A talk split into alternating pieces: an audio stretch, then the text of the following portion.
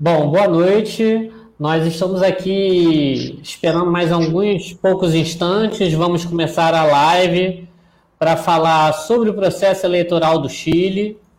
Né? Estamos aqui hoje com os convidados Raul Devia, advogado trabalhista e militante socialista de San Antônio, a companheira Patrícia Gonzalez Toro, antropóloga e mestre em estudos socioambientais, professora e pesquisadora, e a companheira Camila Zarate, deputada constituinte eleita no Distrito 7 como candidata independente. Já tem algumas pessoas entrando, eu acho que a gente já pode já pode começando a live para fazer uma primeira análise das eleições constituintes no Chile as eleições foram nesse final de semana, nesse domingo, no dia 16, é, em que os chilenos, depois de um grande processo social e político, né, é, conseguiram arrancar uma constituinte para derrotar a constituição antiga do governo Pinochet. Né, e nós tivemos alguns resultados bastante surpreendentes que achamos que os companheiros vão poder desenvolver melhor. Né? Ao contrário das previsões do governo, a direita pinochetista não alcançou um terço das cadeiras nessas eleições, é, que era uma manobra para conseguir ter um poder de veto. Né? Eu acho que depois pode, podemos falar melhor sobre essa manobra da Constituinte só poder deliberar com dois terços determinados assuntos. É, e nós vimos tanto a crise dos partidos nessas eleições e um grande crescimento das listas independentes, né, que tiveram um percentual de 32% né, dessas eleições. Então, eu vou começar hoje agora com o companheiro Raul Devia. Boa noite, Raul. Boa noite, Juan. Raul, se você puder, nós gostaríamos que você contextualizasse um pouco o que, que tem acontecido em Chile, o que se passou que há una constituinte ahora, como lo que, lo que es lo Chile que ha llegado las urnas en este domingo.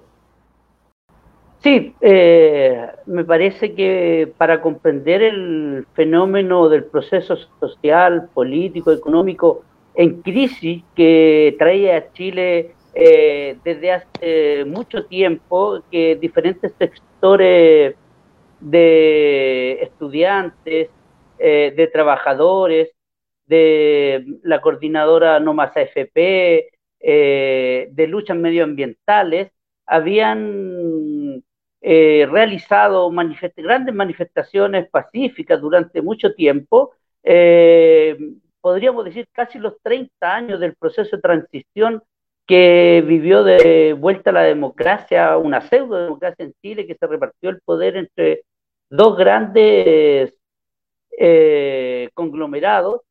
Y, y, ahora lo que tenemos es que a partir del 18, de una semana antes del 18 de octubre, en realidad, los jóvenes estudiantes secundarios salieron a llamar a movilizarse eh, por la subida del metro en 30 pesos y que con un eslogan bastante significativo que era eh, no son 30 pesos, son 30 años y que eh, desataron y abrieron un cauce de movilización social espectacular, un estallido social, una revolución eh, de masas en Chile en contra de la clase política, en contra del gobierno, del sistema neoliberal capitalista y que era protegido por la constitución pinochetista de 1980.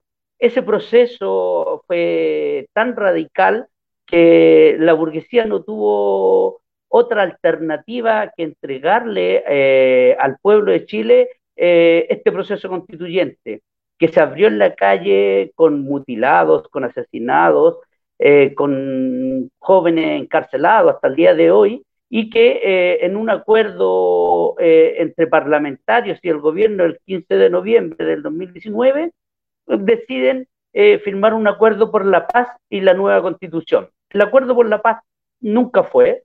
Lo que se inició allí fue una reacción democrática llevar al pueblo movilizado a las urnas para elegir eh, sí queríamos o no una nueva constitución.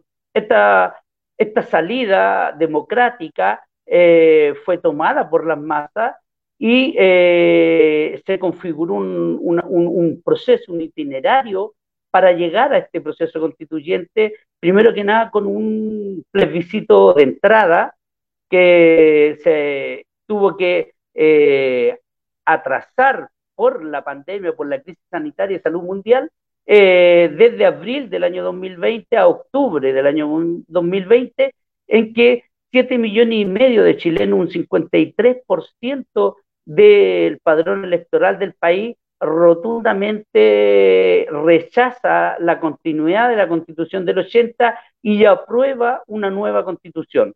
Y junto con esa decisión también aprueba que la redacción de la nueva constitución eh, no sea realizada en un 50% por el Parlamento que ya existía y 50% de nuevos diputados constituyentes. Eh, lo que decidió en ese plebiscito fue que el 100% de, ese, de esos diputados constituyentes fueran electos. Lo que ocurrió este fin de semana, 15 y 16 de mayo. Decir que además en este proceso, desde ese plebiscito hasta la elección se logró algo muy importante, como es la paridad de género, es decir, que el 50% de los constituyentes deben ser mujeres y el 50% deben ser hombres, que de los 155 diputados constituyentes se hizo una reserva de escaños reservados, 17 escaños para nuestro pueblo originario, eh, Mapuche, Aymara, Diaguita, Rapanui, eh, etcétera, son nueve pueblos originarios que van a ser representados en esa en este proceso constituyente. Y además algo muy importante, por lo cual aquí está eh, la compañera Camila Zárate, que es representante del sector independiente, eh, toda vez que eh, se logró también que los independientes, aquellas personas que yo defino como no militantes, que no están dentro de los partidos políticos tradicionales ni de los nuevos partidos que surgieron a partir del movimiento estudiantil, pudieran organizarse en listas. Y, en ese proceso de eh, listas surge una lista que se llama la lista del pueblo, claramente de izquierda, claramente transformadora, antineoliberal y anticapitalista, eh, que obtiene este fin de semana un logro tremendo en este proceso constituyente. Este proceso constituyente, a partir de esta segunda etapa, que fue la elección de los convencionales constituyentes, continúa con un proceso de deliberación de una convención constitucional que tiene un reglamento bastante acotado que exige esto de los dos tercios para ponerse de acuerdo eh, y por lo tanto un tercio era importante para la derecha para poder eh, detener el proceso en, la convención, lo que no logró eh, en, esta, en esta votación tan fantástica. Este proceso debe durar entre nueve meses a un año aproximadamente y luego de eso el texto constitucional que se debata eh, en, ese, en esa convención será plebiscitado para que sea aprobado por el pueblo de Chile en un plebiscito de salida que se llama, que será obligatorio la votación y que eh, esperemos que allí eh, transformemos radicalmente la constitución que nos heredó la dictadura de Pinochet eh, y que impuso a sangre y fuego en los años 80 y que hoy día es primera vez en la historia de Chile que un proceso constituyente tiene estas características. Eh, estamos frente a una inflexión histórica y que eh, va a significar terminar con el modelo neoliberal capitalista impuesto en dictadura que nació aquí en Chile a partir de los Chicago Boys y que eh, queremos enterrar también aquí en Chile este sistema neoliberal anticapitalista y que por lo tanto es un tremendo proceso social, político, eh, económico, eh, que va a transformar la realidad de nuestro país y esperemos también que ayude a transformar la realidad de nuestro continente y del mundo entero. hasta allí me quedo por ahora, creo que ese es el contexto en que nos encontramos el día de hoy con un avance gigantesco de las masas populares eh, y de la democracia participativa en este acto que tuvimos el día de ayer y que nos trajo una victoria tremenda a, nosotros en particular, a quienes estamos participando en este live con Patricia, con nuestra candidata Camila Zárate, que obtuvo una votación increíble. La lista del pueblo en este distrito obtuvo 62 mil votos. Camila obtuvo casi 19 mil eh, votos que la colocaron en tercer lugar de las preferencias en el distrito 7. Eh, eso, Juan, creo que contextualiza la situación que está viviendo Chile. estamos muy felices eh, y sabemos que se nos viene mucho más trabajo de aquí en adelante. Obrigado, camarada Raul. É, agora eu queria falar um pouquinho com a companheira Patrícia. É, como mira este. Espera, assim. É, como mira este processo, como ha sido. Uh, Chile viene de uma grande vitória do movimento de massas, que ha inspirado toda a luta de América Latina, incluso em Brasil, em outros processos, agora em Colômbia. É, como você analisaria este processo social político que ao mesmo tempo é de profunda crise do regime político de Chile? Chile, eh, no solo hoy día, sino desde hace aproximadamente 15 años, eh, las fuerzas organizadas han cada día más abierto las posibilidades para la apertura de un nuevo ciclo político. ¿sí? Eh, nosotros venimos con el peso no solo de la dictadura, sino con el peso de la transición, una transición pactada a la democracia, por lo tanto venimos de una política de los acuerdos en donde finalmente el pueblo no tiene cabida en la política, en las decisiones de nuestro país, sino más bien el poder de decisiones se repartía entonces entre coaliciones eh, que simplemente se transformaron en verdaderas burbujas atomizadas eh, con respecto al resto de la sociedad, aislando entonces la posibilidad de chilenos y chilenas de poder decidir sobre sus vidas.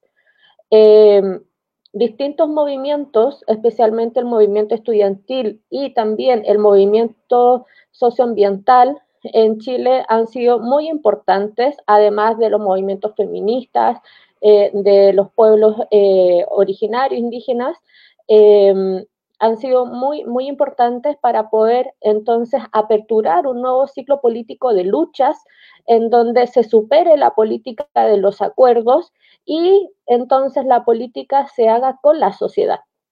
Y esa es una de las grandes demandas entonces que se viene percibiendo desde hace aproximadamente 15 años. Eh, por lo tanto, esto es un proceso político de maduración, eh, no solamente un estallido, una revuelta del 2019, sino un proceso de acumulación de luchas y por ello la apuesta es a la autonomía política del pueblo movilizado y organizado con respecto a eh, la clase dominante. Y por ello entonces en Chile hoy día se ve eh, una emergencia importante con respecto a la nueva configuración de un nuevo pueblo.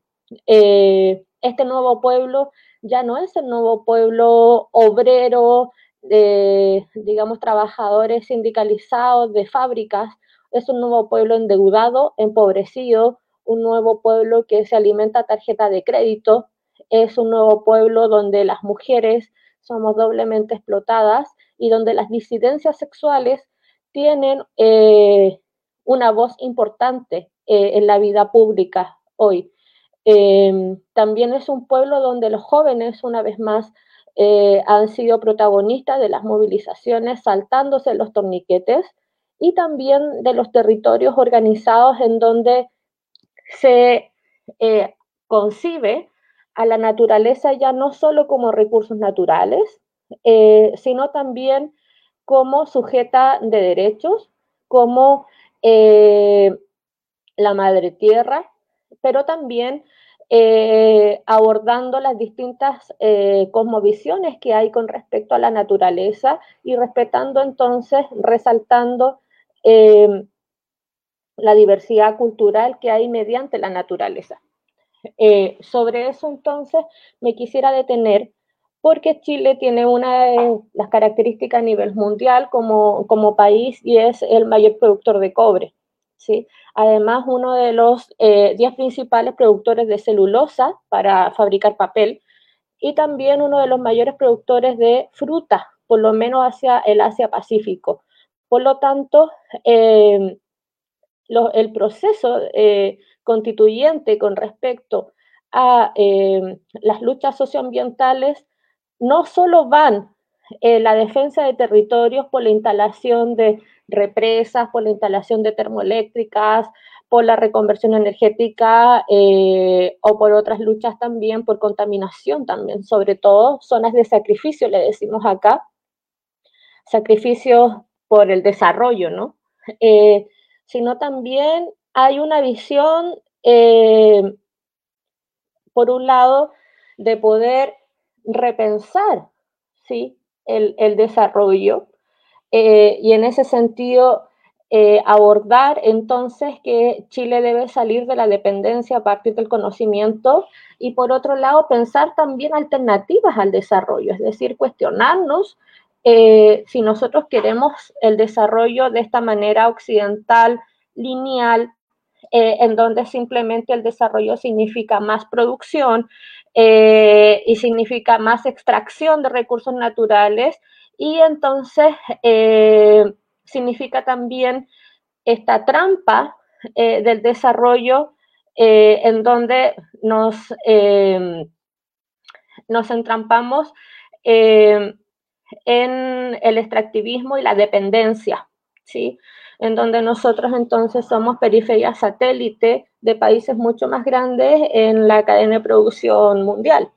En ese sentido, y hoy día con la pandemia, el cobre es muy demandado, entre otras materias primas.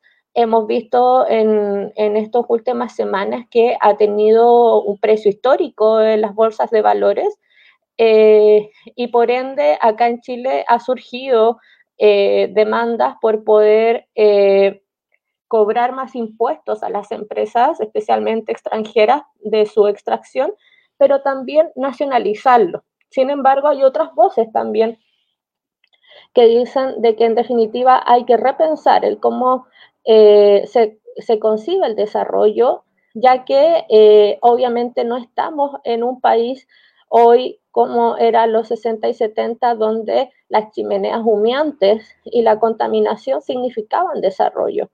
Eh, la acumulación de estas luchas los últimos 15 años ah, están resignificando entonces lo que es el desarrollo y qué es lo que nosotros concebimos como desarrollo y buen vivir. Eh, en ese sentido es un desafío muy importante porque además eh, Chile tiene otras riquezas no solamente cobre y, forestales ¿no? en el sur y pescados, eh, sino también, por ejemplo, abordar eh, cómo nosotros podemos ser mayores reguladores del clima a nivel mundial.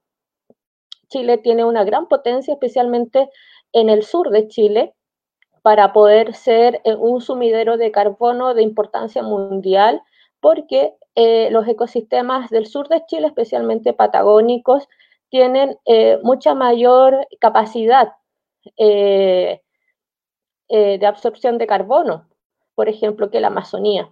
eso está en estudio, pero los países industrializados del primer mundo debiesen entonces considerar la economía del cambio climático también en esa línea. Y por otro lado, Chile tiene un desierto en donde si bien en, megaproyectos causa mucho impacto, eh, se está hoy día pensando en, eh, en paneles solares eh, gigantes para producir energía. sin embargo, todo esto es imposible pensarlo sin un, un, desarrollo o una discusión con los territorios, descentralizada y fortaleciendo a las regiones y su autonomía con respecto a Santiago, que es la capital. Por lo tanto, hay, digamos, un escenario en que eh, se debe no solo dialogar, sino también hacer avanzar aquellas propuestas que el status quo eh, eh, dice que son eh, simplemente soñadoras, utópicas, irreales, y que sí tienen asidero, sí tienen asidero y que va más allá entonces de los prejuicios de que somos un país netamente minero y solamente eso tenemos que imaginar. Creo que el proceso constituyente nos invita a poder realmente eh, soñar el país que queremos, especialmente en este ámbito, y no solamente quedarnos en protegernos del desarrollo, ¿no? defendernos de ser zonas de sacrificio, sino realmente pensar si queremos desarrollo o queremos alternativas al desarrollo y entonces como sociedad avanzar eh, hacia em, los desafíos que como planeta y humanidad estamos teniendo en donde en definitiva la defensa es la defensa de la vida y de la clase trabajadora, porque los mayores impactos entonces de la crisis climática y ecológica lo pagan siempre los más pobres. Eso. Gracias, Patrícia. É, a companheira Patrícia levantou vários pontos importantes, né, de que existe uma expectativa muito grande agora de rediscutir nessa constituinte o próprio papel, o modelo de desenvolvimento do Chile, né? E o próprio, não só o seu modelo de desenvolvimento, como a questão dos direitos sociais. Então agora eu queria passar um pouquinho a palavra, tendo levantado esses elementos, para a companheira Camila Zarate, recentemente eleita no bojo dessas candidaturas independentes, das listas independentes, no caso pela lista del Pueblo, Camila, usted puede hablar un poco eh, cómo es este, cómo fue el proceso de las candidaturas independientes como todo y cómo ha sido la construcción de la lista del pueblo y cuáles son las expectativas del movimiento ahora con el resultado de las elecciones. Bueno, primero agradecer la invitación. Eh, como voy a hacer una mezcla entre lo que comentó eh, Raúl y lo que comentó Patricia, porque finalmente este proceso de candidaturas tiene eh, una relación directa con los procesos sociales que está viviendo el país. En primer lugar, mi candidatura emerge de un movimiento que se llama Movimiento por el Agua y los Territorios, un movimiento que articula organizaciones socioambientales desde Arica hasta Magallanes, y que desde el año 2012 estábamos siendo parte de movilizaciones por una nueva constitución vía asamblea constituyente. Claro que no con el nivel de radicalidad, como bien mencionaba Raúl, que, tuvo la revuelta, sin embargo, siempre estuvimos en las calles movilizándonos. Em, de manera pacífica, pero también no, siempre de, manera pacífica, a veces también otras formas de movilización. Sin embargo, una vez que ocurre este proceso de revuelta, los movimientos sociales tuvimos que, em, que, repensar el rol que íbamos a cumplir en ella. Sin embargo, lo que pasó después eh, fue muy inexplicable incluso por los movimientos, sociales que veníamos hace mucho tiempo trabajando en la movilización. Entonces fue un despertar de muchas, muchas personas, al punto de que implicó em, la necesidad de cambio, la necesidad de salir de la caja, del status quo, de gente que jamás antes había movilizado. Y eso es súper importante ponerlo como un punto sobre la mesa. Estamos hablando de personas que, como bien mencionaba Patricia, no solamente veían la política como un espacio eh, totalmente coaptado del pacto eh, y de una democracia de cocina que le hemos llamado, sino además em, personas que sentían que no tenían nada que hacer ahí. En el fondo que el, espacio de lo político no era un espacio social, era un espacio para aquellos que tenían poder, aquellos que tenían eh, poder político, económico, que venían de, la élite, y que por tanto, y como por muchos años se hizo así, ya, se, ya se entendía que esa era la forma de hacer política. Es decir, la forma de hacer política que se instaló desde eh, los partidos políticos tradicionales, a través de esta manera de hacer política pactada, ya se pensaba en el imaginario chileno, que era la manera en cómo se hacía y se ejercía política. Y por tanto lo que hacían los movimientos sociales era muy ajeno también a, la mayoría de las personas. Y eso, eh, se, eso se quebrantó totalmente con la revuelta social. Con la revuelta social de repente empezamos a ver en las, en las plazas, que hoy en día o sea, siempre han estado inundadas del narcotráfico, gente realizando cabildos de 200 personas empezamos a ver en la manifestación en cada esquina, en cada, en, cada plaza, caceroleos todas las noches, donde participaba toda la familia, participaban las niñas, los niños, las abuelas, los abuelos, participaban las mamás, los papás, participaban los estudiantes, participaban, las, los, participaban los perros, las mascotas, todos, e, eran todos el pueblo por fin manifestándose, dándose cuenta que, que finalmente seguimos empobrecidos, finalmente seguimos en un modelo de desigualdad, en donde hoy en día, claro, ya no, estamos hablando de, de esos niveles de pobreza que mencionaba también Patricia en su análisis, por eso digo que finalmente esto, está, esto cruza con todo lo que ya se comentó, sino que eh, es una pobreza también dada por el endeudamiento, dada por eh, la política de la tarjeta de crédito, que finalmente termina enfermándote, que finalmente nos termina suicidando, que, que, finalmente nos tiene en listas de espera muriendo por tener una, atención de, en salud, porque resulta que la atención privada eh, solamente llega a unos pocos y en cambio nos dicen que la atención pública no llega a todos, pero resulta que no hay ninguna posibilidad de que nos atiendan. Entonces, desde ese punto de vista ya la gente se hartó. Y eso fue una expresión totalmente ciudadana, masiva y espontánea. Y obviamente que los movimientos sociales tuvimos que ver cuál rol íbamos a cumplir ahí. Intentamos decir, obviamente, el rol no de conducir, porque no, no, nos parecía que esa fuera la manera, sino que el rol fue de ponernos a disposición de este nuevo despertar.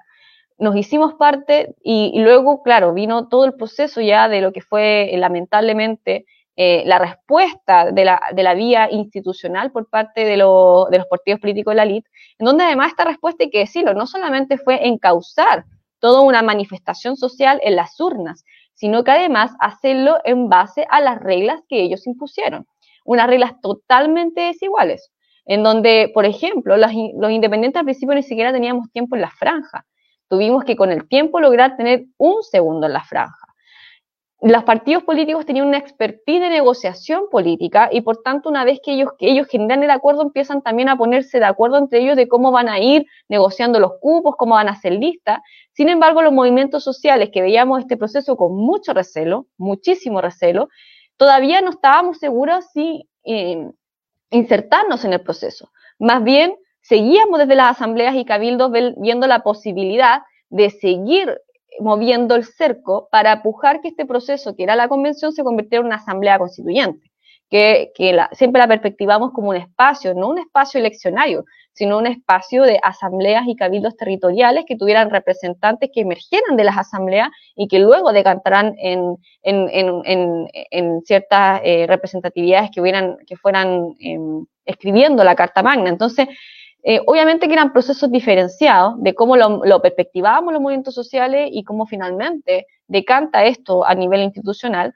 Y al mismo tiempo estábamos en un contexto en donde, también lo mencionaba Raúl, seguíamos con eh, una fuerte represión que cada vez se agudizaba más y al mismo tiempo con eh, muchas presas y presos políticos por haber luchado, por haberse movilizado o por haber pasado por cerca de una movilización. Entonces, por lo mismo, entendíamos que tampoco estaban las condiciones democráticas para poder hacerse parte de este proceso. Y en esa encrucijada es cuando finalmente aparece la apuesta a la lista del pueblo. Y la apuesta a la lista del pueblo aparece a través de compañeras y compañeros que en su mayoría no se habían movilizado antes y que de manera icónica deciden hacerse parte de la movilización de la Plaza de la Dignidad, que era la anterior Plaza Italia, y que la redenominamos como Plaza de la Dignidad, como así pasó en muchas plazas en nuestro país que también se, eh, eh, bueno, se volvieron a, a, nominar de una manera que para los pueblos tuviera mucho más sentido. Y en ese, eh, en ese escenario, en ese contexto, es donde realizaron una resistencia de todos los días ciertos compañeros que además decidieron, en tono de resistencia, ponerse ciertos trajes para llamar la atención, como para, pasaba con una compañera pobladora eh, que manejaba furgones, jamás había movilizado antes, pero sentía la necesidad de tener que cambiar este país y decidió ponerse un traje de, tía, de Pikachu, un traje de Pikachu gigante. Y ella pasó a llamarse de manera icónica tía Pikachu.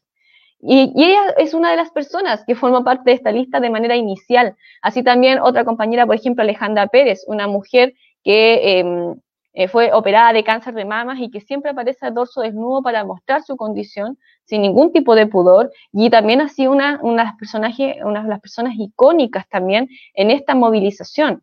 Como no mencionar también eh, Dino a su lado, un compañero que en el distrito 6, que es eh, Valparaíso Interior, una zona de, con sacrificio hídrico, también decidió ponerse un traje de dinosaurio y empezar a manifestarse de esa manera al mismo tiempo otro compañero que nunca antes había manifestado. Entonces, esa expresión social es la que finalmente decanta la lista del pueblo y termina siendo una lista muy interesante en términos de batalla comunicacional. Porque si hay algo que además tienen los partidos políticos y también, eh, sobre todo los partidos políticos, insisto, de, de, eh, de la élite, es que no solamente tienen el poder político y el poder económico, porque también en Chile hay, como bueno, pasa en muchos países, hay una colusión importante entre ambos poderes, sino que también un poder comunicacional una cobertura comunicacional que impedía que cualquiera de nosotros pudiéramos algún día aparecer en un matinal, que son los, programas de la mañana, en donde eh, cualquier vecina, vecino que está en su casa eh, lo, eh, puede ver a ciertos personajes que se supone que son importantes mientras está tomando un té, un café. Ese tipo de personas siempre han sido los diputados, las diputadas, los senadores, los, los personajes de la farándula, pero jamás, jamás han sido los independientes. Entonces, desde ese punto de vista, la disputa que dio la lista del pueblo fue una disputa comunicacional en términos importantísima. Y dando esa disputa, la lista del pueblo abre sus filas para que personas de que veníamos del movimiento social, y como yo les contaba al inicio, que hace muchos años nos veníamos movilizando, ingresáramos a este, a este proceso colectivo de masas para poder generar una constitución de avanzada que pudiera dejar el, el modelo neoliberal atrás. Entonces, ahí es cuando nos sumamos una cantidad importante de personas que provenimos también del movimiento social y se generan estas confluencias que finalmente dan eh, con esta ganada histórica que hoy en día eh, ya podemos estar celebrando. Ningún tipo eh, de partido político tradicional, ningún tipo de, bueno, de cualquier rostro que venga del poder económico pudo haber pensado que esto iba a pasar porque, bueno, al mismo tiempo veíamos una manipulación importante de los medios de comunicación también tradicionales. El Mercurio nos, dejaba fuera de cualquier tipo de encuesta a los independientes y al mismo tiempo em, pronosticaba que supuestamente solamente íbamos a ganar seis independientes en todo el país. Sin embargo, ganamos solamente la lista del pueblo 25 cupos de 155, lo cual es un número gigantesco hablando de independientes, que ya veníamos, a insistir, con todas estas condiciones desfavorables eh, para nuestras elecciones. Y eh, al mismo tiempo, em, también en total eh, fueron más de 40 candidaturas independientes las que ganaron en todo Chile. Entonces, realmente es una ganada histórica y, se, va, y se va a generar un, un ambiente político muy relevante en términos de, como también mencionaba Raúl, poder mm, em, finalmente redactar una constitución que pueda echar abajo el modelo neoliberal y además hacerse cargo de estos otros aspectos que decía Patricia, porque otra cuestión importante y que obviamente que habla también del movimiento al que yo pertenezco, solamente la lista del pueblo, de los 25 candidatos electos, al menos 10 somos ecologistas. Es decir, esta constitución va a tener un sello ecológico y quienes somos ecologistas estamos pujando eh, eliminar ciertas barreras eh, que son, em, bueno, barreras que son ideológicas respecto de cómo, por ejemplo, miramos la sociedad en términos de pensar que el humano está por encima de todos los otros seres. O sea, estamos haciendo luchas paradigmáticas también en términos de eh, que queremos construir una constitución feminista, eh, echando abajo el patriarcado, y queremos construir una constitución animalista, en donde también podamos poner en el centro los derechos de los animales, lo cual sería una ganada histórica, porque seríamos quizá el primer país del mundo con poner a los animales como sujetos de derecho y no solamente eh, como seres sintientes o como no cosas. Y, en ese sentido también vemos un avance importante en términos de la posibilidad de construir un Estado plurinacional en nuestro país. Entonces, em, hay un escenario bastante, bastante prometedor respecto de lo que pasó el día de ayer, donde la gente votó informada, donde la gente votó em, por aquellos y aquellas que podían representar realmente sus ideales. Y, eso no se había visto en mucho tiempo, eh, sobre todo porque siempre, eh, y, por, esta, por esta lejanía que había entre las personas y la política, se votaba por el mal menor. Sin embargo, el, avance que tuvo, bueno, la izquierda en general en nuestro país y sobre todo los independientes hablan de una forma de hacer política distinta y, una, y un nuevo proceso político histórico en nuestro país que se abre eh, en, en términos institucionales el día de ayer ya se venía aperturando en términos sociales, pero la apertura institucional que se da el día de ayer es una ganada histórica para nuestro país y esperamos que esto, obviamente, decante en la constitución que queremos, que es una constitución de derechos sociales, una constitución ecológica, feminista, plurinacional y animalista. Esperamos que así sea y vamos a estar dando todo el, bueno, todo nuestro buen, nuestro aguante y, poniendo nuestro cuerpo, obviamente, para que eso así pueda suceder. Gracias, Camila. Eh, nosotros hemos recibido algunas preguntas. Eh, voy a comenzar con una. Eh, acá. La media chilena hoy dio una demostración de que la burguesía fará, hará en la constituyente. Como os diversos movimentos de luta em Chile estão se preparando para garantir os interesses do povo chileno em la futura constituição. E acrescentou que o que parece desde aqui, desde acá de Brasil, é que a constituinte, especialmente com a direita tendo solamente 20%, será uma disputa muito forte. Provavelmente haverá algum tipo de chantaje de que o pueblo não vá a ruas, las calles para pressionar o governo, la constituinte, porque já há uma constituinte. E quais serão os principais lutas? Eh, la, la questão de los carabineiros, por exemplo, la questão de la mineria, como os movimentos irão encarar esta, irão garantir os interesses do povo chileno? Bueno, una de las primeras batallas que vamos a tener que dar en la disputa mm, eh, de la Convención Constitucional es primero el reglamento de funcionamiento, porque eso todavía es parte de la, mm, de la discusión que está pendiente y que no quedó zanjada en, eh, a nivel mm, de, de, lo que fue este acuerdo por la paz y la nueva constitución, como así le llaman. Y en ese sentido, una de las apuestas es, por ejemplo, eh, lograr una amnistía, una liberación de las presas y los presos políticos de la revuelta. Otra, y creo que va a ser una, batalla importante, es cómo aperturamos la Convención Constitucional para que el pueblo efectivamente pueda participar de la convención y no se transforme en un espacio de 155 personas que deliberan entre sí, sino que un espacio con asambleas y cabildos vinculantes, un espacio en donde se puedan eh, presentar iniciativas populares constituyentes, porque si bien muchos movimientos sociales logramos representarnos, no todos. Entonces también es importante que haya un espacio de apertura para aquellas organizaciones que tampoco lograron llegar a la convención y que tienen importantes iniciativas que presentar a la convención.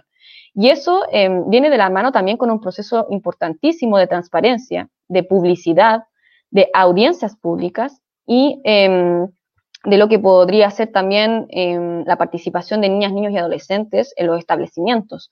Entonces, ahí hay una primera batalla importante para que exista una participación efectiva del pueblo.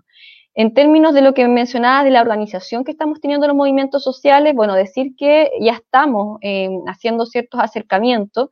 Eh, no todos los más de 40 independientes nos conocemos entre sí.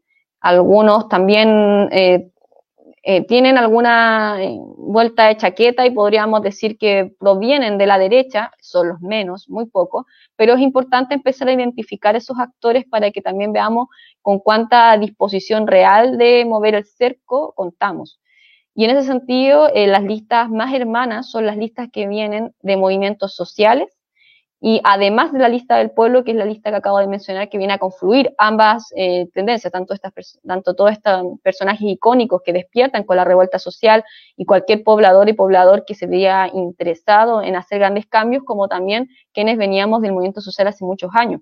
Esa confluencia que se logra en la lista del pueblo eh, se representa en esas 25 personas que salen electas, sin embargo también salen electas personas de otras listas, como la lista de movimientos sociales, donde ahí em, salen electos seis personas y eh, algunas personas que también vienen de listas que son muy, muy similares. Entonces, también estamos trabajando ya al día siguiente, o sea, hoy mismo, eh, en cómo ir confluyendo entre estos distintos, eh, estos distintos eh, ya candidatos electos, los nuevos constituyentes, para generar un, bloque común en donde podamos hacer articulación y nos aseguremos que no ocurran cosas como las que se estaban mencionando de, de que vengan el poder económico a corrompir a estos independientes. Por otra parte, eh, bueno, creo que, es importante eh, ya, pensar eh, no solamente bueno, en lo que va a ser el reglamento, eh, en lo que va a ser cómo nos vamos articulando, em, sino también en lo que van a ser los, los, grandes temas que se van a discutir en la convención, que también se preguntaban, y obviamente eh, sabemos que uno de esos temas importantes va a ser las pensiones. Eliminar las AFP va a ser un punto súper importante. Em, ver si la eliminamos al 100% o si pasa a ser un, sistema mixto, en donde el, modelo principal sea un modelo solidario tripartito. Otra disputa importante va a ser la desprivatización del agua, sin duda. La, la desprivatización del agua significa unas demandas claves a nivel del movimiento social y sobre todo el movimiento socioambiental, y eso va a significar la eliminación de los derechos de aprovechamiento de agua, la reasignación de las aguas y también eh, cómo la vamos a gestionar para que podamos permitir una gestión que sea comunitaria y que no solamente se concentre en el Estado. Entonces, em, va a ser un punto súper, súper importante porque sabemos que ahí también eh, vamos a estar em, disputándonos con constituyentes que provienen de la extrema derecha y que vienen a defender los intereses de los grandes latifundistas de nuestro país, quienes em, quedaron muy favorecidos por la dictadura militar a través de la entrega gratuita y perpetua de los derechos de aprovechamiento de agua. Em, creo que esos son los principales debates em, importantísimos, pero por supuesto que también van a haber eh, otros temas muy esenciales, como tú mencionabas, si es que va a haber solamente una reforma o una disolución a Carabineros de Chile, y cuál sería, en caso de la disolución, la nueva policía basada en derechos humanos que queremos, cómo se va a conformar, cómo se va a educar, eh, quiénes la van a componer. Eso es un punto importante que va a ser también, yo creo, materia de debate. Em, también cómo se va a reorganizar el Congreso, el Ejecutivo, si es que vamos a pasar un sistema eh, semipresidencialista parlamentario, eso también va a ser un tema importantísimo, y cómo vamos instalando y hasta qué punto los mecanismos de democracia directa, porque la verdad es que la mayoría de los movimientos sociales y también la lista del pueblo estamos abogando por instalar mecanismos de democracia directa como eh, incluso referéndum revocatorio, sin embargo, los sectores más conservadores no, tienen no ven este tipo de mecanismos como una, posibilidad.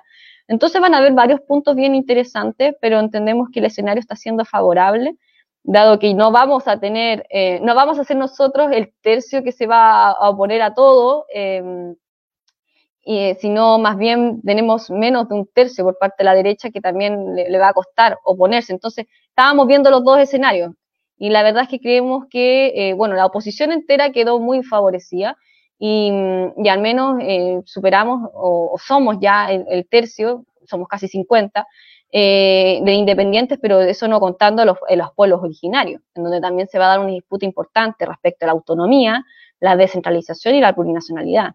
Y si contamos a los pueblos originarios también, ya superamos el tercio. A eso me refiero con que no, no, tenemos, no tenemos que simplemente renegarnos a tener que Em, oponernos a lo que pase con los otros dos tercios, porque en realidad vamos a poder estar proponiendo ideas nuevas y van a ser eh, la derecha, más que nada, la que, la que podría salir a acorralar. Entonces, ahí hay que ver también eh, otros escenarios que se pueden ir dando, porque también hay una cantidad importante em, de candidatos que, o sea, bueno, de, constituyentes ya electos, que provienen de, de, lo que ha sido esta democracia pactada y que, que acá, bueno, le llamamos la ex concertación o ex nueva mayoría, y, que bueno, la verdad no, eh, no sabemos muy bien cómo van a funcionar durante el proceso constituyente, si se van a poner del lado de quienes queremos transformaciones profundas o si se van a poner del lado de la derecha. Ahí tenemos algunas dudas y en ese caso se nos podría complicar un poquito más el escenario. Sí, gracias, compañera. Eh, otra pregunta acá, eh, pienso que usted puede empezar a responder y luego más podemos retornar para Patricia, que es el compañero Roberto Mancilla, ha preguntado exatamente de que hablaba de los pueblos originarios. Eh, en Chile han sido muy atingidos por los proyectos extractivistas.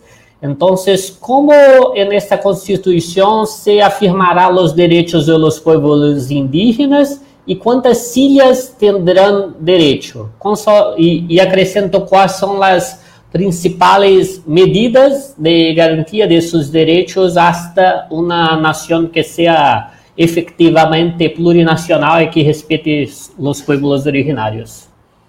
Bueno, lo primero que hay que decir que son 17 em, constituyentes provenientes de pueblos ancestrales, de distintos pueblos que, em, existen en nuestro país.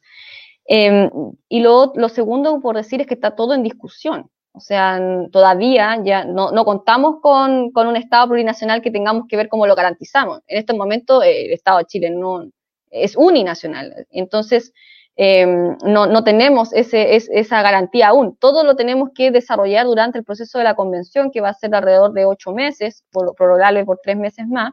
Y es ahí donde se van a tener que dar las disputas y esperamos eh, que obviamente podamos apostar a estas grandes reivindicaciones, más que porque haya algo, porque en realidad todo parte con una hoja en blanco que se le llama, que es eh, sin ningún tipo de artículo.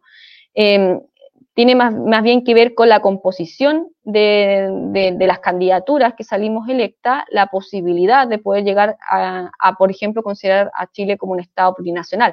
Pero es una proyección. Eh, en estos momentos no tenemos nada porque la constitución recién se va a empezar a redactar eh, cuando empecemos a trabajar los constituyentes ya una vez que se constituya la convención y siempre y cuando no, eh, bueno, eh, no, no, pongamos ciertas oposiciones que lo que cual estamos pensando a nivel del reglamento respecto a las cuestiones que yo les decía que, son primordiales de, de poder garantizar antes de empezar a redactar la Constitución, como es la participación, como es la, situación de los presos políticos de la revuelta social, entre otras cuestiones que nos parece relevante.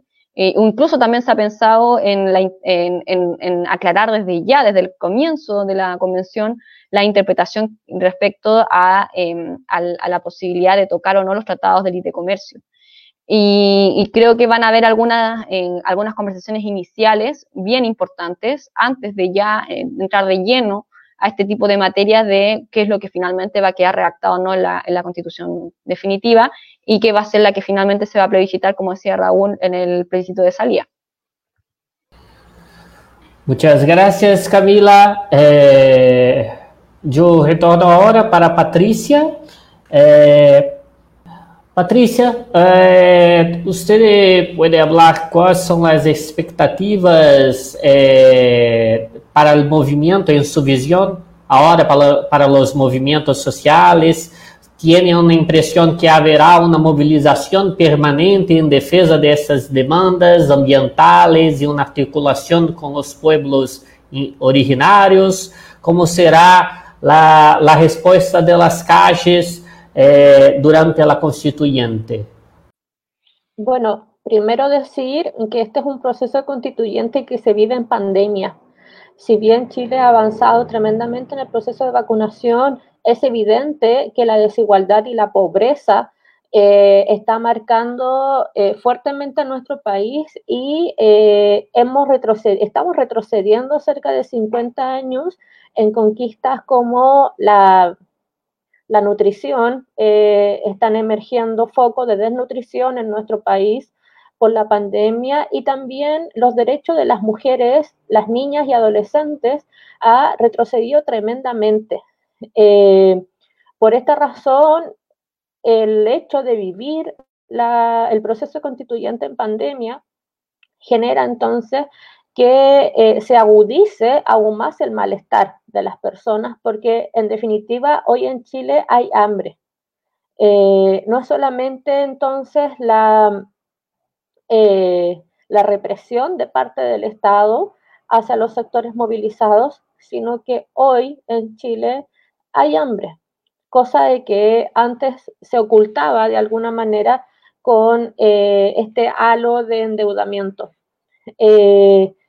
Por esa misma razón, creo de que eh, el hecho de vivir este proceso eh, constituyente en pandemia genera entonces eh, un proceso de movilización constante, porque en definitiva no solamente es la lucha por, el, por soñar Chile de acá a 30, 50 años, sino es el Chile hoy, que hoy podamos conquistar derechos para que nuestras familias tengan derecho a la alimentación eh, con una nutrición, digamos, balanceada y sana, tengamos derecho a la vivienda para no vivir hacinados, eh, tengamos también derecho a una salud universal y no solamente salud para ricos y para pobres, también una educación que se entendía como derecho y no solo como un nicho de mercado.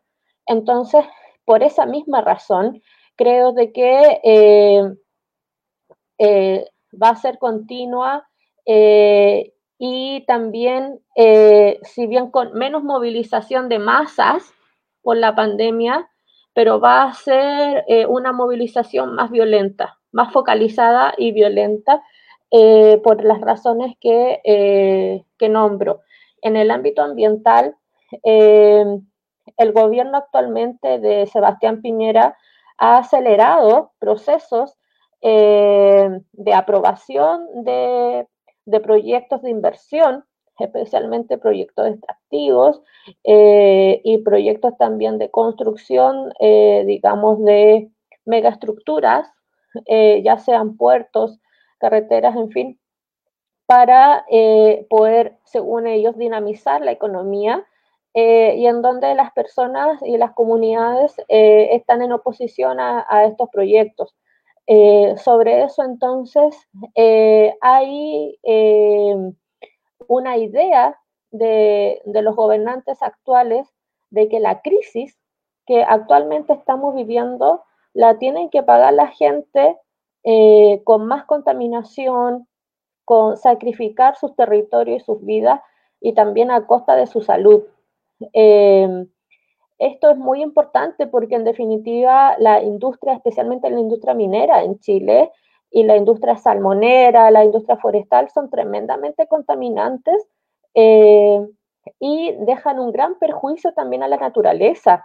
Son años de remediación ambiental de los cuales nadie se hace cargo, absolutamente nadie. Entonces, ¿quién paga los pasivos ambientales? Quién paga la salud y la vida de las personas y también quién paga eh, el hecho de poder reparar y generar justicia ambiental.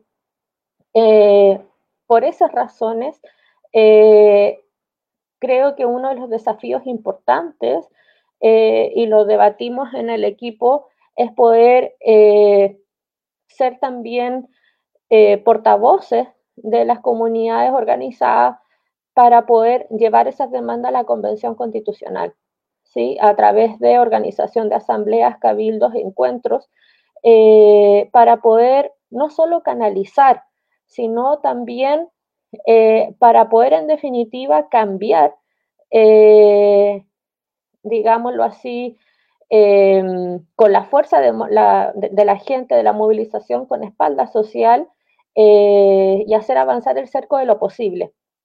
¿Sí? porque hoy el cerco de lo posible solamente está pensando en nacionalizar el cobre o cobrar más impuestos al cobre para pagar los derechos sociales.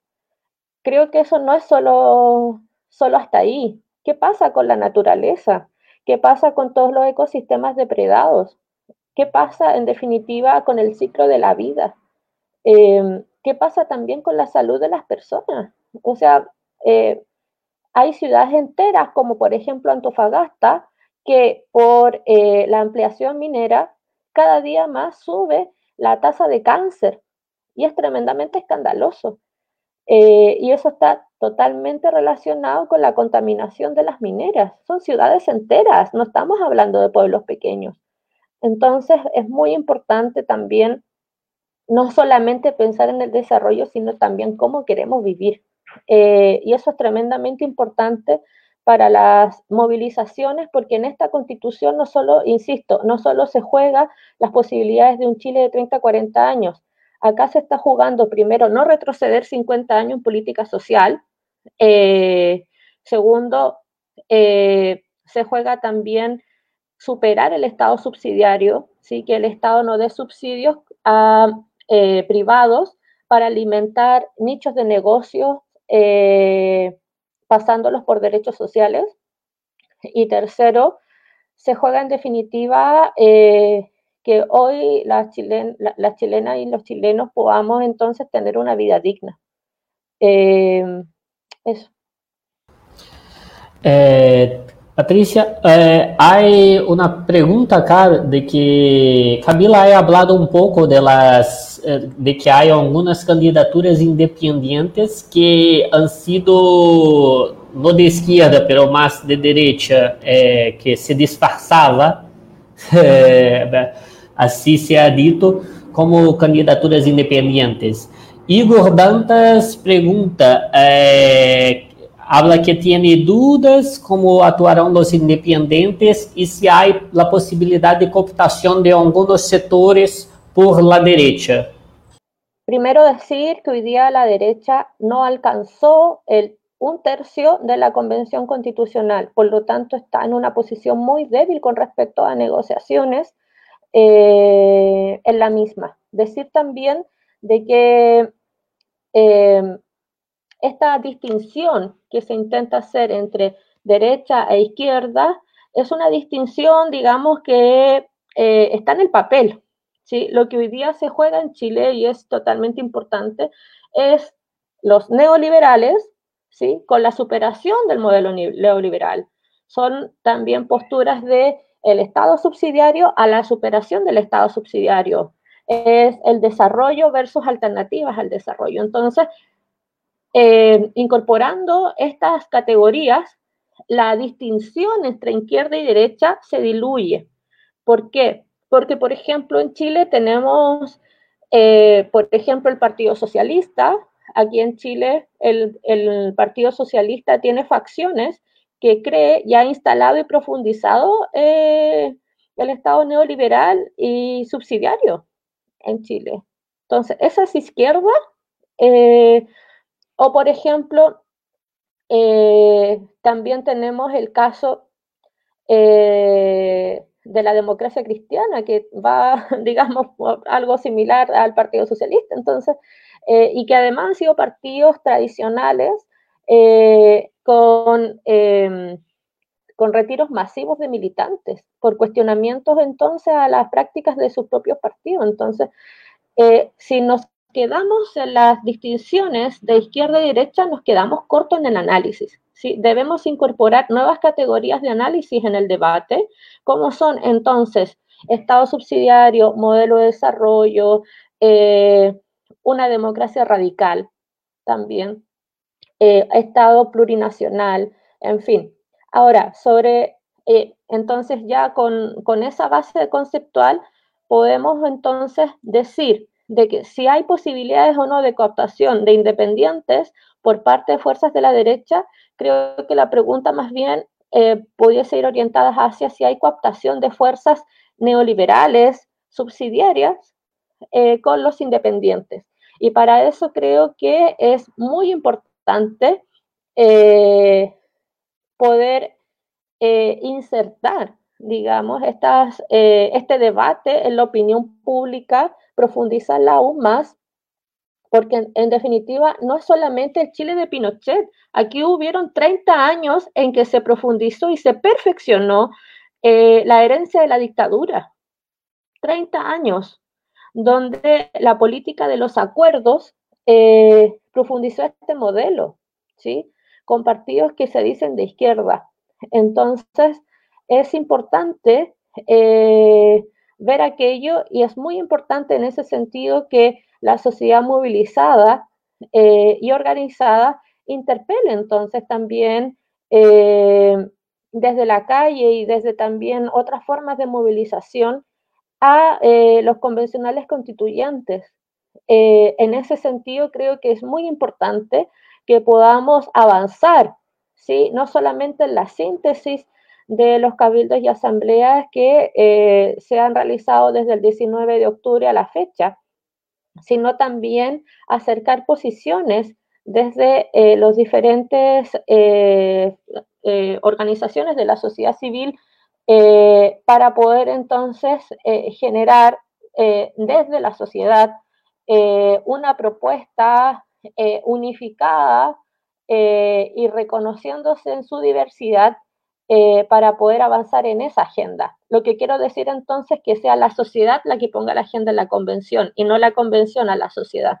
¿sí? Eh, y para eso entonces creo muy importante poder distinguir a aquellos convencionales constituyentes que vienen y son voceros de organizaciones sociales, eh, porque en definitiva en ellos radica sobre todo el desafío de poder ampliar esta cancha y tener esta capacidad. Entonces, no solo de negociación, sino de apertura eh, de estos espacios de diálogo y debate para incorporar a la sociedad en la política. ¿sí? En la medida entonces que avanzamos en esa sintonía, es que entonces los casos de coaptación, ¿sí? De sectores políticos independientes o de izquierda eh, van a disminuir porque la sociedad los va a interpelar a si está de acuerdo o no en Estado subsidiario, qué modelo de desarrollo, si quiere o no, por ejemplo, eh, un Estado de derechos universales, en fin. Eh, creo muy importante avanzar en esa línea en donde no solamente la Convención Constitucional se decía en cuatro paredes, eh, en un palacio, ¿no? que ahora lo están arreglando, sino que la Convención se viva en las calles y en las plazas. Gracias, Patricia. Eh, retorno ahora con Raúl. Camarada Raúl, eh, hay una otra pregunta. Ah, sí, claro. algo muy pequeño que se me quedó en el tintero y dependerá del reglamento, la capacidad revocatoria. ¿sí? Eh, uno, uno de los puntos importantes en la Convención Constitucional es que, la, que la ciudadanía, digamos, pueda revocar a eh, el convencional constituyente que en definitiva dijo, dijo hacer A eh, y terminó haciendo B eh, o Z, depende del caso. la capacidad revocatoria también es tremendamente importante porque genera en ese sentido una noción de vocería rotativa, ¿sí? que es muy diferente a la noción de la, de la política institucional, ¿no? Entonces, en definitiva, eh, lo que importa es eh, llevar a la sociedad a la convención eh, y que obviamente exista la capacidad de esa representación para asegurarla mayormente. Gracias. Graças, companheira Patrícia. É, companheira Patrícia, ela tocou num ponto muito importante que muitos no Brasil não sabem, né? Que depois do, do fim da ditadura, é, no Chile, quem assumiu o governo por muitos anos foi as chamadas Forças da Concertação, que era uma coligação impulsionada pelo próprio Partido Socialista que foi protagonista na implementação das reformas neoliberais, né, do desmonte de direitos, inclusive na criminalização e no ataque à luta dos povos originais. Né? A gente tem uma situação muito complicada de inúmeros militantes de povos originários que recebem acusações como terroristas, enfrentam prisões de anos no Chile. E isso, sem dúvida, vai ser um tema importante para a Constituinte se debruçar. É, Raul, retorno para você agora. A gente já está chegando a um minuto, uma hora e quatro né, de, da nossa live. É uma pergunta interessante que fez Márcio. Márcio pergunta: como esse resultado da Constituinte enfraquece o governo Pinheira e coloca a perspectiva de uma alternativa de governo de los trabajadores e de maioria la población del pueblo chileno. Uma questão muito difícil e ampla, pero está com você. Bem, é, sí, é muito complexo agora eh, hablar de si es posible eh, un gobierno de los trabajadores o del movimiento popular en Chile. Eh, eh, sin duda que el, estallido social, el proceso constituyente, la pandemia y cómo el gobierno ha enfrentado todas estas circunstancias, ten al gobierno del presidente Piñera por el suelo. Eh, muchos movimientos sociales falan que eh, el acuerdo en una primera instancia eh, fue un tanque de oxígeno para Piñera, pues la lucha era muy fuerte en las calles y el acuerdo apaciguó esa lucha y después llegó a pandemia y también permitió un balón de oxígeno al gobierno de Piñera. Eh, más cada vez que el pueblo sale a las calles, Piñera queda en el suelo.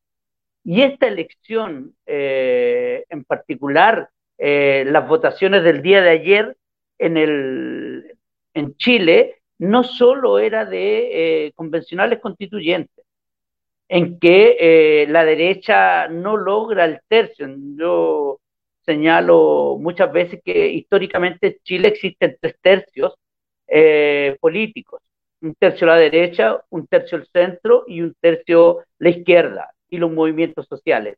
Eh, el proceso constituyente ahora dejó a la derecha con menos de un tercio, eh, un 20% diría yo, de los constituyentes, el, el centro político que era en los gobiernos de la concertación quedaron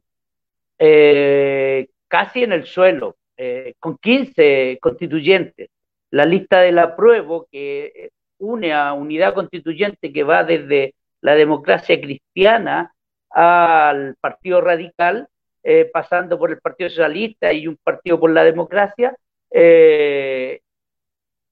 quedó quinto, sexto lugar la democracia cristiana logró dos constituyentes, un partido de centro que era muy fuerte eh, durante eh, los 30 años de transición.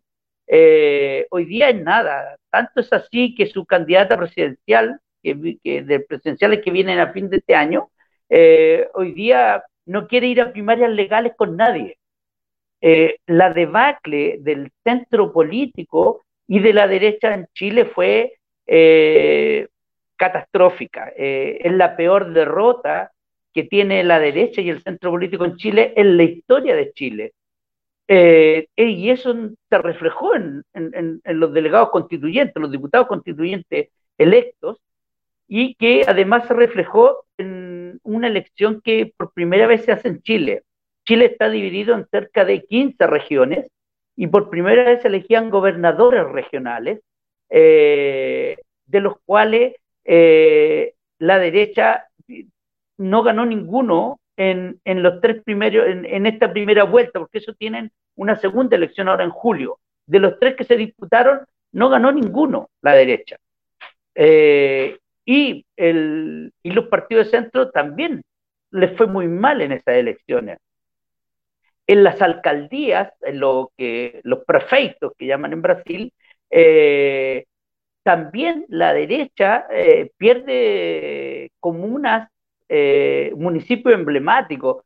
Eh, el, más importante, a mi parecer, es el de Santiago Centro, el centro del país, en donde está el poder económico, el poder político, el ejecutivo, donde está el Palacio de la Moneda. Esa, ese municipio que ya hace dos o tres periodos electorales lo tenía la derecha, eh, hoy día lo gana el PC. El Partido Comunista se fortaleció en estas elecciones, junto con el Frente Amplio, que venía bastante mal traer este último tiempo desde la firma del acuerdo hasta ahora.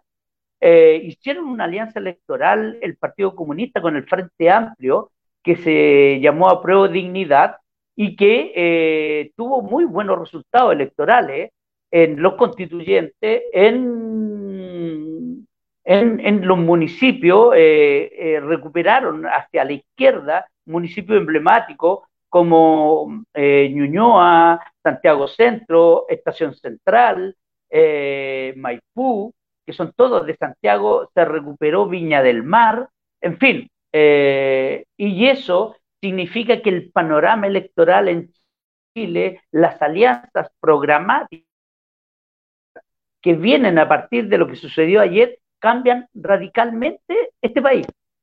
Sin duda que se fortalece eh, el movimiento independiente a través de la lista del pueblo, principalmente, que logra 27, 25, 27 diputados constituyentes, pero el Frente Amplio y el PC eh, logran eh, captar esa votación de los movimientos sociales y populares en estos otros elecciones que eran de gobiernos regionales, prefectos y vereadores, toda vez que allí los independientes tenían muy poco que hacer porque no se les permite hacer lista.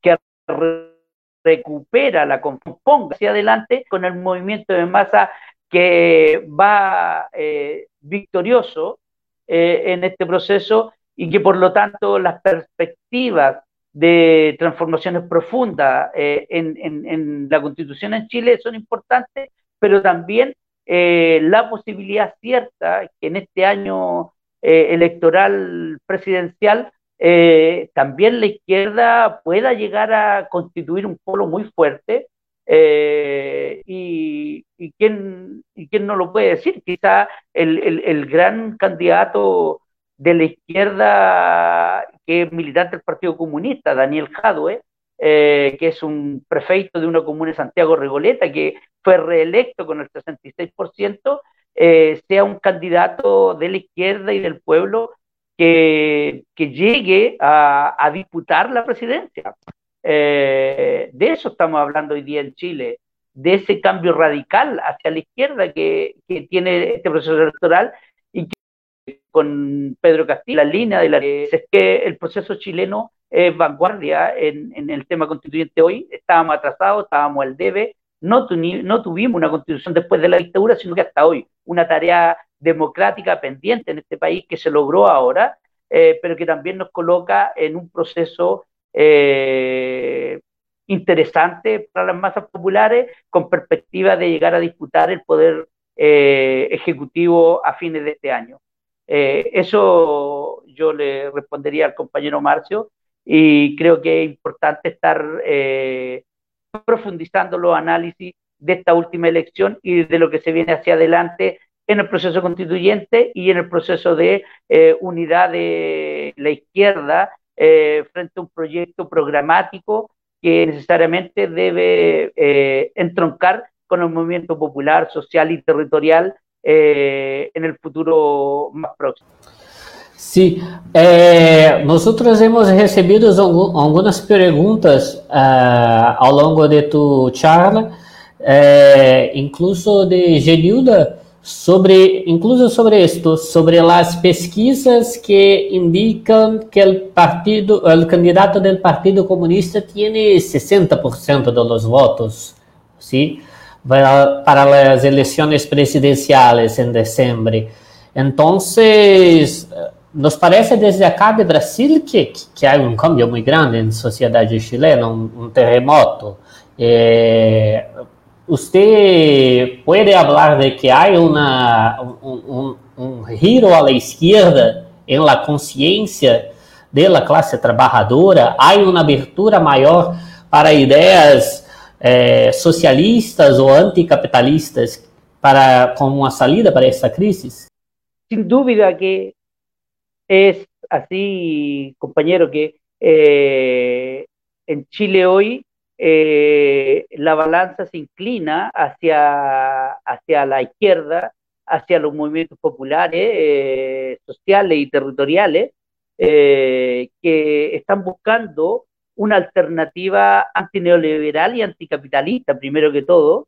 creo que ese es el, el, el, programa más profundo y más sentido por las masas populares, el ser anticapitalista y antisubsidiario, antineoliberal, eh, transformación profunda de, Fuerzas Armadas que están corrompidas, que han robado eh, millones y millones de dólares al Estado de Chile, eh, Fuerzas Armadas que fueron construidas en la Escuela de la América con la ideología de la guerra interna en contra de su propio pueblo y que hoy día tenemos que ver en la constituyente cómo eh, se hace un giro radical también respecto a la Fuerza Armada y se construyen a través de el respeto irrestricto a, los derechos humanos eh, de los pueblos que habitamos este territorio.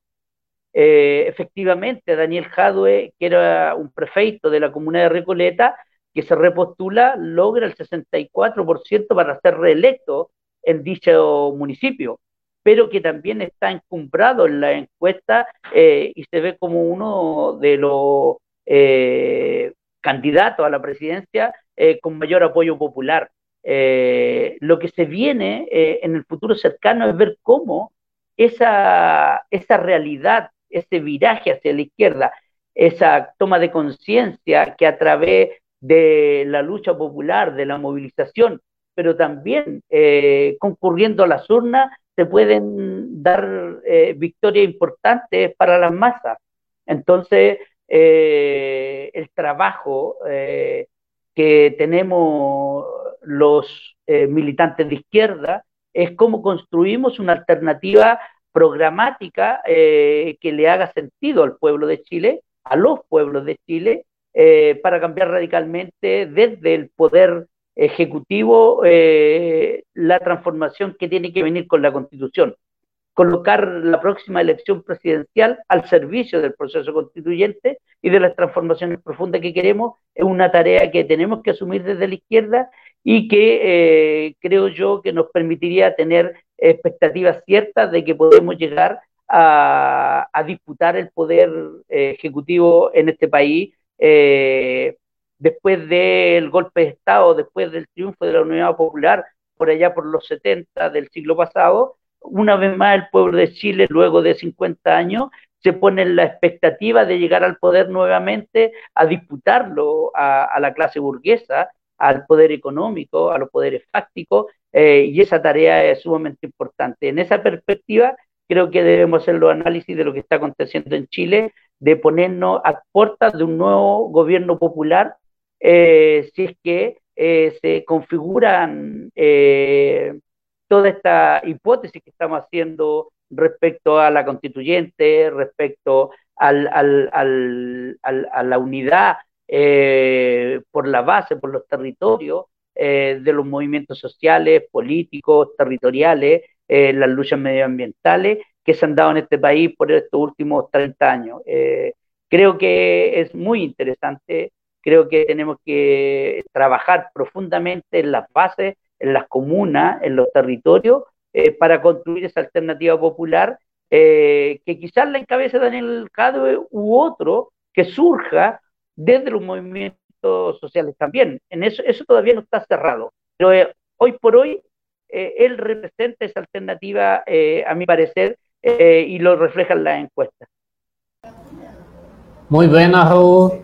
Muchas gracias. É, estamos chegando agora ao final de nossa live. É, agora falando um pouco em português, eu acho que foi muito importante para nós. Gostaríamos de agradecer muito ao companheiro Raul Devia, a Patrícia Gonzalez, a Camila Zarate, é, quem felicitamos muito por essa eleição, que foi algo histórico é, e que enfrentará batalhas muito importantes agora né, nesse processo de constituinte. E nós queremos no, nos colocar o Esquerda Online como uma plataforma aberta né, para acompanhar esse processo e, desde o Brasil, ser uma ferramenta de construção de solidariedade internacional e continental à luta dos povos chilenos. Né?